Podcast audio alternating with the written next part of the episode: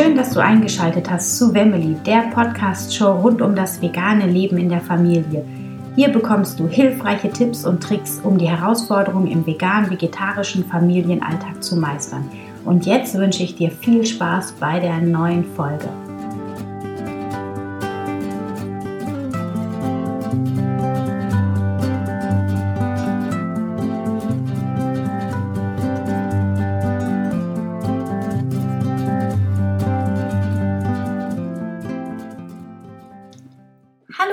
Mich, dass du wieder eingeschaltet hast zu einer neuen Folge von Family, dem Podcast rund um das vegan-vegetarische Familienleben. Ja, Ostern naht und ich wollte einfach mal ähm, ein bisschen über unser diesjähriges Osterfest plaudern. Ich habe in den letzten Jahren zugegebenermaßen so ein bisschen den bequemen Weg gesucht und habe nicht viel an unserer Tradition geändert eigentlich gar nichts, außer dass ich mich einfach an dem Ostereieressen ähm, nicht beteiligt habe und auch äh, an dem Soleieressen, was bei uns in der Familie Tradition ist, aber da sage ich auch später noch was zu, habe ich mich natürlich auch nicht beteiligt. Ja, und dieses Jahr merke ich so, nee, das kann ich irgendwie nicht weiter vertreten, dieser extreme Eier, vor allem Hühnereierkonsum das möchte ich so nicht machen und deswegen habe ich mir ein bisschen was überlegt und habe auch einen Blogpost dazu geschrieben. Also wenn du das Ganze nochmal nachlesen magst, dann kannst du gerne unter www.family.de nochmal lesen, wie unser Osterfest ausschaut. Und ähm, ich weiß nicht, wie es dir geht. Also ich finde Ostern ist einfach ein total schönes Fest. Es ist Frühling, alles blüht. Überall werden die Bäume wieder grün, die Vögel singen und irgendwie ist das so eine pure Vorfreude und Freude auf des Lebens irgendwie. Also ich liebe den Frühling und Ostern ist einfach ein wunderschönes Fest, wie ich finde, auch von der christlichen Bedeutung mit der Auferstehung Jesu, finde ich, ist einfach eine schöne Bedeutung und deswegen feiere ich das sehr gerne. Tja, was macht man dann, wenn man vegan ist und es ethisch nicht mehr vertreten kann, diesen Eierkonsum zu unterstützen?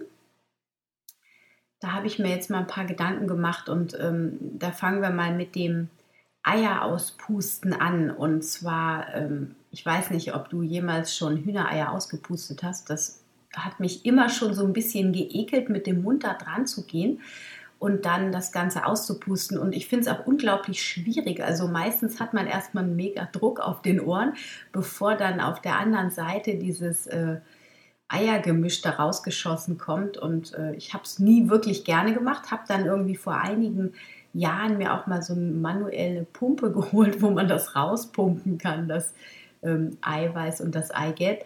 Aber da sind auch irgendwie immer wieder Eier bei zu Bruch gegangen und für die Kinder war das auch nicht wirklich ähm, wunderbar. Also das hat auch nicht so gut funktioniert, weil die immer zu viel Druck aufs Ei ausgeübt haben und dann den Matsch in der Hand gehalten haben. Dieses Jahr habe ich entschlossen, äh, beschlossen, dass wir uns das Eierauspusten gänzlich sparen. Die Großen, die akzeptieren das so. Wir haben, die haben ja früher im Kindergarten auch schon wunderschöne Hühnereier mit nach Hause gebracht, die jetzt immer noch unsere Ostersträuche äh, wunderschön dekorieren. Also da haben wir tatsächlich auch ein paar heilige Eier sozusagen, die bei uns an den Osterstrauch kommen. Und ja, für unseren Kleinsten, der wird jetzt einfach nicht in diesen Genuss kommen, mit echten Eiern sich zu befassen, sondern für den habe ich schon ein paar Holzeier gekauft und einige wenige Plastikeier und die werden wir dann ähm, bepinseln. Genau, das zum Thema Osterstrauch und Eier auspusten. Dann, ähm, was ja auch Tradition hat, ist bei vielen der Lammbraten. Den haben wir Gott sei Dank in unserer Familie nie als Tradition gehabt. Also weder in meiner Ursprungsfamilie noch hier jetzt in meiner jetzigen Familie und in meiner eigenen Familie.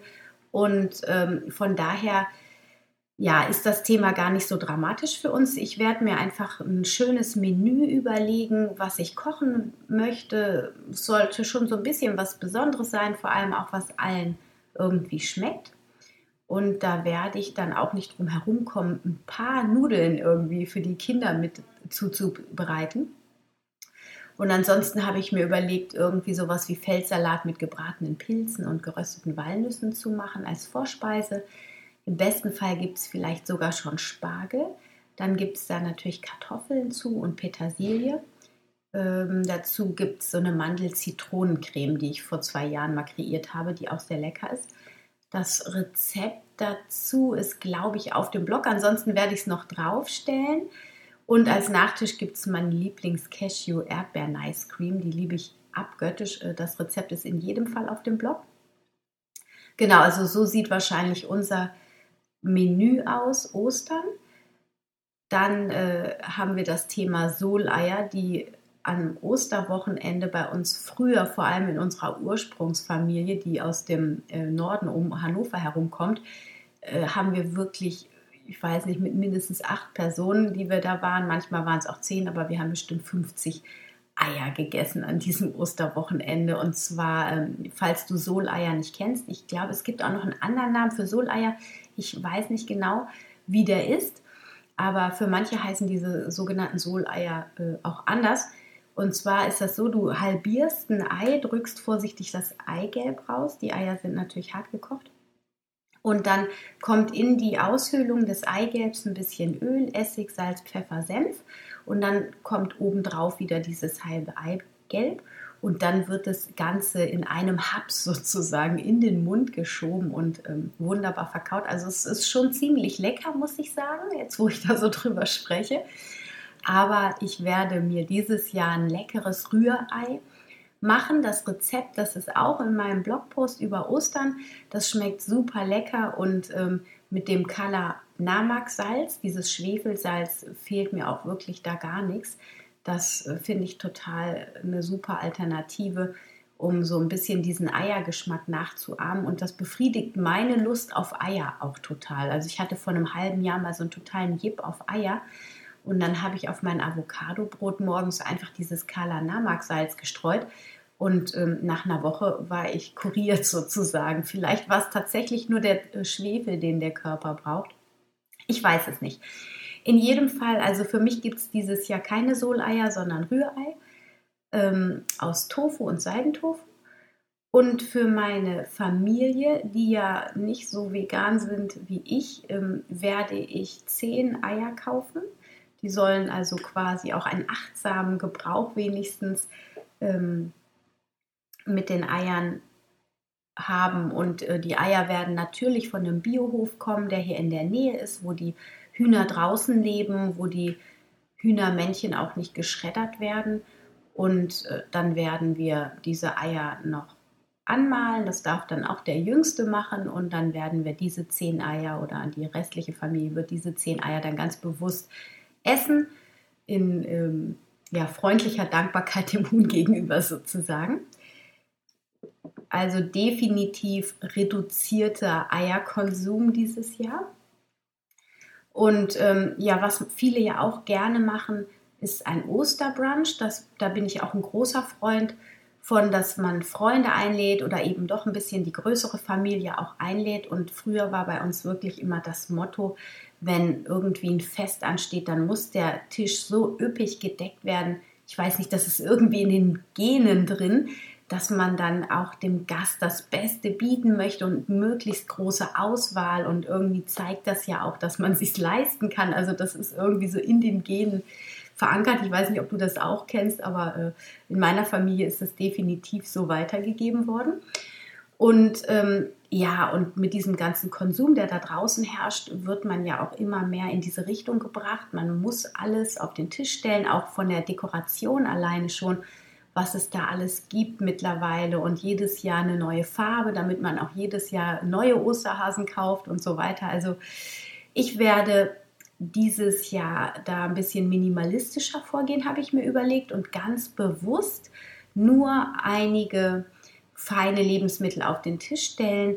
Und das finde ich eigentlich auch eine total schöne Idee, dass man sich auf das wirklich Wesentliche konzentriert und aber das, was man dann eben auf dem Tisch präsentiert, auch mit besonders großer Liebe und Hingabe zubereitet. Also zum Beispiel habe ich mir überlegt, dass ich das Brot dieses Jahr selbst backen werde, den Hefezopf selbst backen werde, die Marmelade, dafür ähm, selber einkochen werde. Dann kann man, finde ich, auch noch einen guten Obstsalat dazustellen. Da nehme ich mir auch nicht immer die Zeit für und dann vielleicht mal besondere Früchte da hineinschneiden. Bei uns zum Beispiel gibt es immer nicht so häufig Mango, weil ich finde, die kommt von so weit her und das ist für mich ein ganz heiliges, besonderes Lebensmittel. Also sowas gibt es dann eher so an Feiertagen mal. Und ähm, in zwei Wochen, ich weiß nicht, das Wetter ist ja gerade so super, wird es bestimmt auch schon deutsche Erdbeeren geben. Da freue ich mich total drauf. Ja, dann werde ich für meinen Mann und die Kinder so eine ganz kleine Käseauswahl bereitstellen. Wirklich nur so zwei, drei Käsesorten und auch nur so ganz wenig, damit da nichts übrig bleibt. Und für mich, ähm, ich habe mir den Happy Cheese gerade bestellt. Das ist ja dieser Käse aus Cashewkernen und ja, da freue ich mich total drauf, den dann an Ostern zu genießen. Das ist dann schon einiges, was auf dem äh, Tisch steht, was ich so aufgezählt habe. Und trotzdem werde ich auch noch einen kleinen Tomaten-Avocado-Salat dazustellen, habe ich mir überlegt, damit man noch mal so ein bisschen was Herzhafteres hat und auch was Besonderes, was nicht so jedes Wochenende mit auf dem Frühstückstisch steht. Und ähm, das werde ich dann so anrichten wie so ein klassisches Tomaten-Mozzarella-Salätchen. Äh, ja, und wahrscheinlich werde ich auch noch ein paar Oliven dazustellen. Und dann finde ich, ist eigentlich schon ein schöner, reichhaltig gedeckter Ostertisch da. Dann noch ein bisschen dekorieren mit ein paar Häschen und ähm, mit den angemalten Eiern meines Sohnes. Genau. Ach so, und äh, zu trinken gibt es dann frisch gepressten Orangensaft oder mal schauen, vielleicht wollen meine Kinder auch einen anderen Saft selber pressen. Da werde ich mich dann von denen inspirieren lassen, was die sich wünschen. Und mein Mann und ich, wir lieben Earl Grey Tee. Und vielleicht mache ich uns auch noch einen grünen Smoothie. Und dann haben wir, glaube ich, ein wirklich leckeres Osterfrühstück. Und ähm, ja, wenn man mit Freunden zusammen feiert, kann man natürlich auch sagen, dass die die eine oder andere Kleinigkeit mitbringen sollen. Und dann am besten das in die Bahn lenkt, dass es zum Beispiel ein Fruchtsalat ist, wo automatisch kein, ähm, kein Joghurt oder irgendwas mit dran ist, dass man dann nicht so in die Verlegenheit kommt, das immer zu betonen, dass es ja vegan sein muss, weil ich weiß, manche überfordert das einfach. Ich kenne das zwar, wenn ich jetzt jemanden einlade oder wenn wir eingeladen sind, das ist immer total lieb. Die machen sich immer total Gedanken, was ich denn auch dann essen könnte. Und das finde ich, das muss immer gar nicht sein. Also ich finde, als Veganer wird man da durchaus flexibel auf einer bestimmten Ebene, dass man wirklich sich nur das nimmt, was man dann eben auch essen kann und möchte äh, witzig. Man wird auf der einen Seite flexibel, aber durch den Veganismus schränkt man sich ja doch schon ziemlich ein. Also da ist man dann wieder sehr unflexibel. Da musste ich gerade etwas drüber schmunzeln, als ich das erzählt habe. Ja, ähm, das sind meine Tipps für dich für Ostern. Wenn du noch andere Ideen für ein veganes Osterfest hast oder wenn du erzählen magst, wie ihr euer veganes Osterfest feiert, würde ich mich total freuen, wenn du entweder bei iTunes in die Kommentare das drunter schreibst oder vielleicht sogar unter meinem Blogpost auf Family ähm, mir drunter schreibst, wie das bei euch abläuft, weil mich interessiert das total mal zu hören, wie andere Veganer und Veganerinnen das so äh, feiern, das Fest, weil es gibt da ja ja ziemlich viele Varianten von. Im Internet findet man noch gar nicht so viele Ideen dazu. Deswegen fände ich es total spannend, wenn du Lust hast, mir einen Kommentar zu schreiben, wäre ich total dankbar. Und ich glaube, das würde auch der Community, den anderen Hörern und Lesern total viel bringen, um da eine Vielfalt mal hineinzubekommen. Ja, wunderbar. Wir werden uns auf jeden Fall vor Ostern noch hören. Das heißt, ich wünsche dir jetzt noch keine schönen Ostern. Das werde ich dann in zwei Wochen tun. Aber ich hoffe, dass ich dir ein bisschen Inspiration geben konnte mit meinem Podcast heute. Und ich freue mich total über ein Feedback auf iTunes und auch eine Bewertung. Wenn du fandest, dass das ein wertvoller Inhalt heute war, dann teile den Podcast gerne mit deinen Freunden, damit die das auch hören können. Und ja, ich freue mich, wenn du beim nächsten Mal wieder dabei bist und vielen Dank, dass du zugehört hast. Ich wünsche dir einen wunder wunderschönen Tag. Stay healthy and happy. Deine Anna.